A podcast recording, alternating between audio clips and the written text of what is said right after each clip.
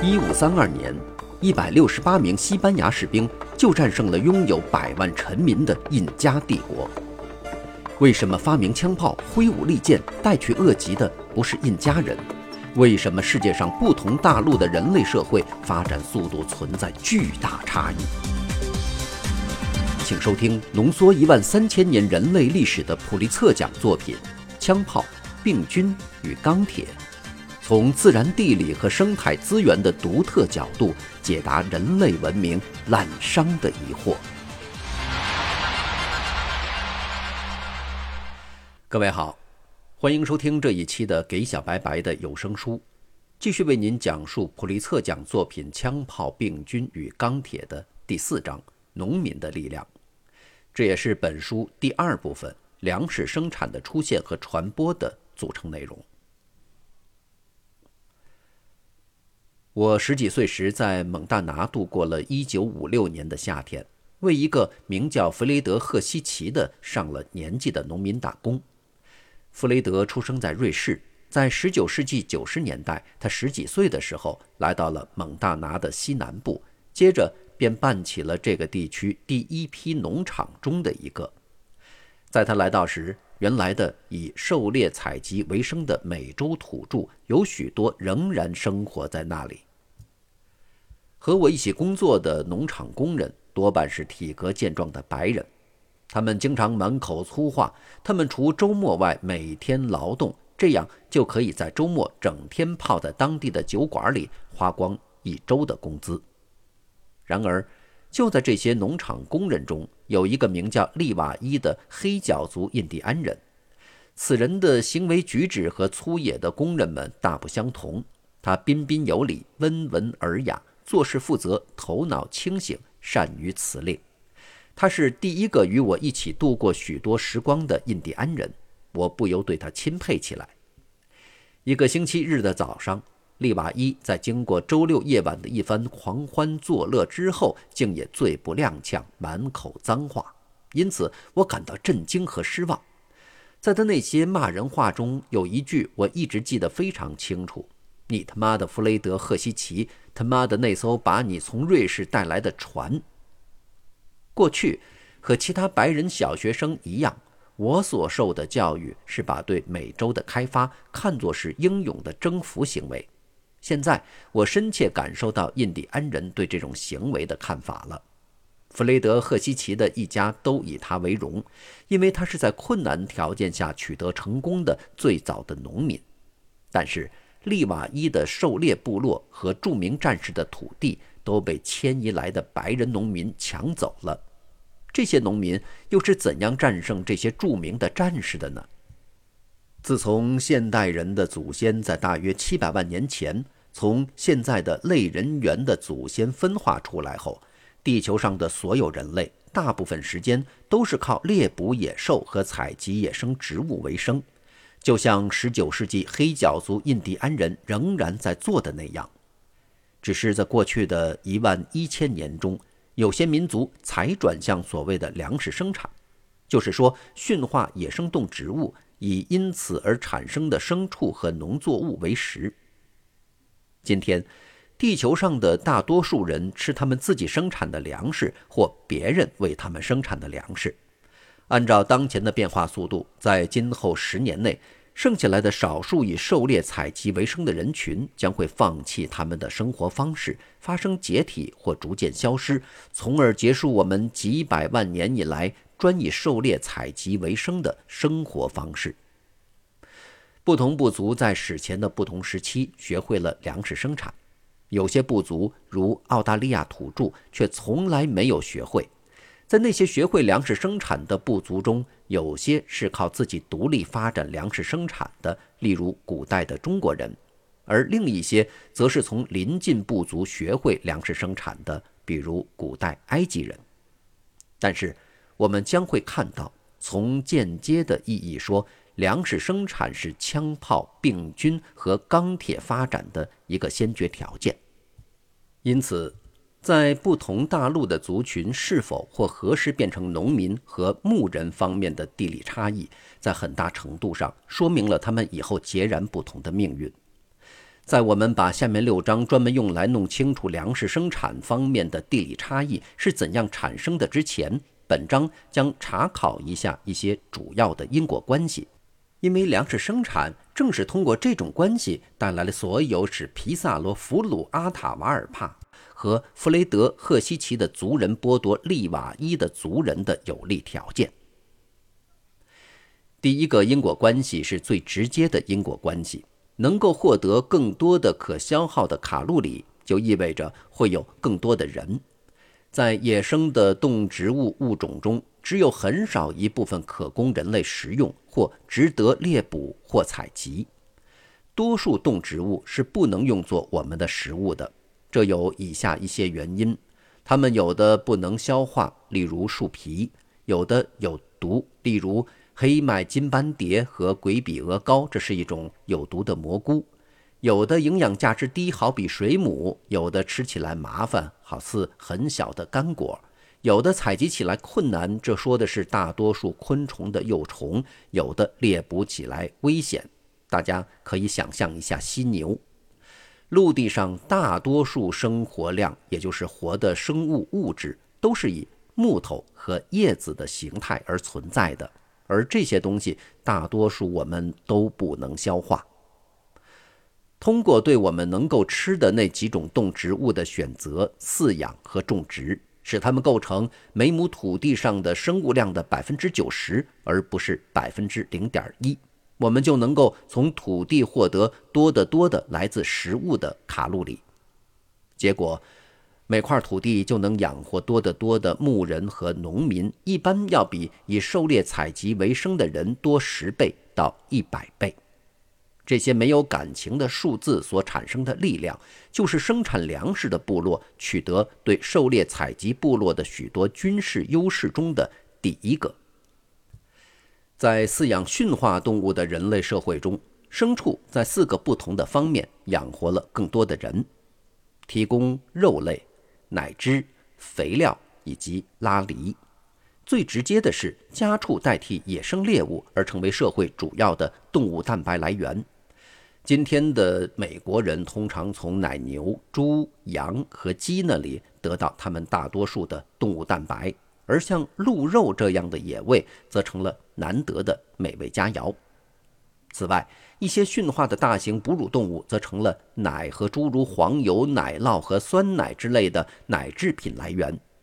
产奶的哺乳动物包括母牛、绵羊、山羊、马、驯鹿、水牛、牦牛、阿拉伯的单峰骆驼和中亚双峰骆驼。这些哺乳动物由此而产生的卡路里，比它们被杀来吃肉所产生的卡路里要多几倍。驯化的大型哺乳动物还在两个方面和驯化的植物相互作用，以增加农作物的产量。首先，现代的园林工人或农民仍然根据经验知道，用动物的粪便做肥料可以提高作物的产量。即使在现代可以利用化工厂生产的合成肥料，今天大多数社会里作物肥料的主要来源仍然是动物粪便，尤其是牛粪。但也有牦牛和羊的粪便，作为传统社会中的一个燃料来源，动物粪便也有其价值。此外，最大的驯化哺乳动物与驯化植物相互作用，以增加粮食产量。这表现在它们可以用来拉犁，从而使人们可以去耕种以前如用来耕种代价太高的土地。这些用来犁地的牲口有牛。马、水牛、巴黎牛以及牦牛和牛的杂交种。这里有一个例子可以用来说明这些牲口的价值。中欧史前期最早的农民，即稍早于公元前五千年兴起的利尼尔班克拉克米克文化，起初都局限于使用手持尖棍来耕作松土。仅仅过了一千年，由于采用了牛拉犁。这些农民能够把耕种扩大到范围大得多的硬实土壤和难以对付的长满了荒草的土地上去。同样，北美大平原上的美洲土著农民在河谷种植庄稼，但在广阔高地的难以对付的长满了蔓草的土地上耕种，要等到19世纪欧洲人和他们的畜拉犁出现。所有这些都是由于动植物驯化比狩猎采集的生活方式能生产出更多的食物，从而导致更稠密人口的一些直接因素。一个比较间接的因素是与粮食生产所要求的定居生活方式的后果直接有关。许多狩猎采集社会里的人经常跑来跑去寻找野生食物，但农民必须留在他们的田地和果园附近。因此而产生的固定居所，由于缩短了生育间隔期，而促使人口变得更加稠密。一个经常变换营地、以狩猎采集为生的母亲，可能只能带一个孩子和很少几件随身物品。在前一个蹒跚学步的孩子能够快步行走，赶上大伙而不致成为累赘之前，他是不能生第二个孩子的。事实上，到处流浪的以狩猎采集为生的人，通过哺乳期无月经、禁欲、杀婴和堕胎等方法，把孩子出生的间隔安排为大约每四年一个。相比之下，定居的部落由于没有在迁移途中携带小孩这种问题的限制，他们可以多生多养，只要养得活就行。许多农业部落的生育间隔期是两年左右。只是狩猎采集部落的一半。粮食生产者这种较高的出生率，加上他们每亩地能够养活更多人的能力，使他们达到了比狩猎采集部落更大的人口密度。定居生活的另一个结果是，人们可以把多余的粮食储藏起来，因为如果人们不能留在附近看管储藏的粮食，那么储藏就毫无意义。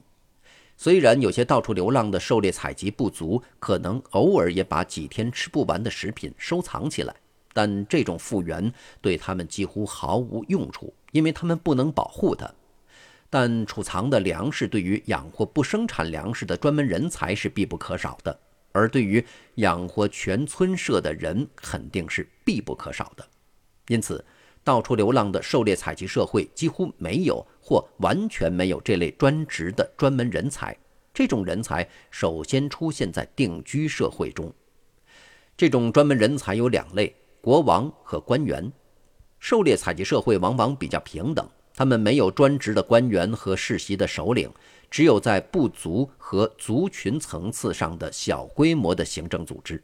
这是因为所有的身强力壮的从事狩猎采集的人不得不把他们很大一部分时间专门用来获取食物，而一旦有了粮食储备，行政上层人物就可以控制别人生产的粮食，维护征税的权利，无需养活自己，而以全部时间从事行政活动。因此，中等规模的农业社会通常按酋长辖地来组织。而王国只限于规模很大的农业社会，这些复杂的行政单位比平等主义的猎人群体能更好地发动持久的征服战争。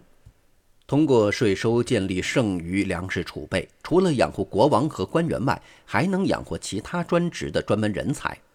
与征服战争关系最直接的是，剩余粮食储备可以用来养活职业军人。这是不列颠帝国最终打败新西兰武装精良的本土毛利人的决定性因素。虽然毛利人取得了几次惊人的暂时胜利，但他们不能在战场上保持一支常备军，所以到头来还是被一万八千人的英国专职军队拖垮了。粮食储备还可以养活为征服战争提供宗教理由的神职人员。养活像制造刀剑、枪炮和发展其他技术的金属加工工人之类的手艺人，以及养活能够保存信息的抄写员，因为他们所记录的信息比人们能够准确记住的信息要多得多。至此，我已着重指出了作为粮食的农作物和家畜的直接和间接价值。然而，它们还有其他用途。例如，帮我们保暖和向我们提供有价值的材料。农作物和家畜生产出的天然纤维可以用来做衣服、毯子、网和绳子。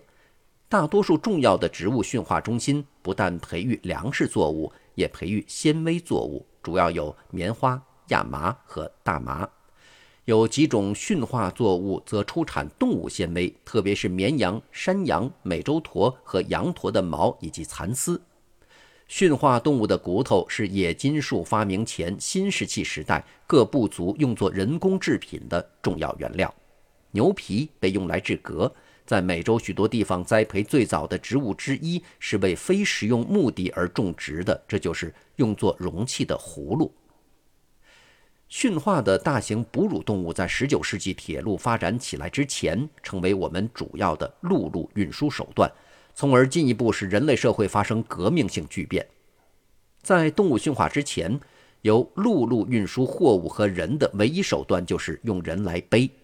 大型哺乳动物改变了这种情况，在人类历史上第一次有可能迅速地不但把人，而且也把大量沉重的货物从陆路运到很远的地方。供人骑乘的驯化动物有马、驴、牦牛、驯鹿。阿拉伯单峰驼和中亚双峰驼，这五种动物和羊驼一样，都用来背负行囊包裹。牛和马被套上大车，而驯鹿和狗则在北极地区拉雪橇。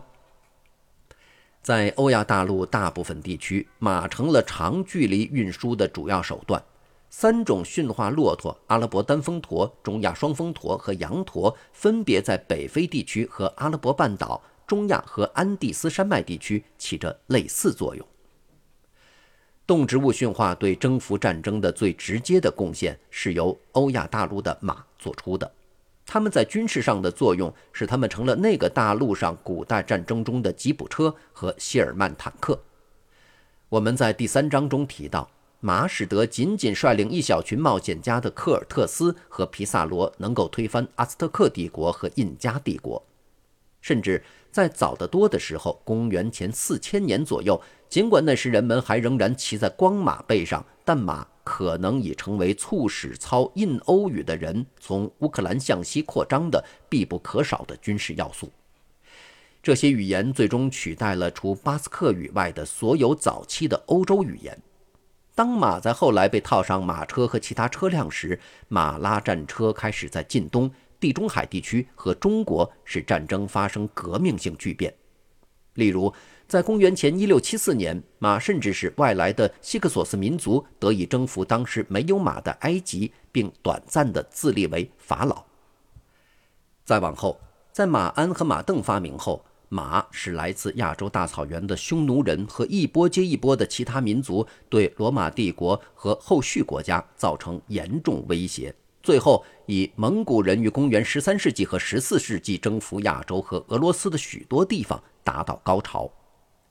只是由于在第一次世界大战中采用了卡车和坦克，马的作用才最后被取代，而不再是战争中主要的突击手段和快速运输的工具。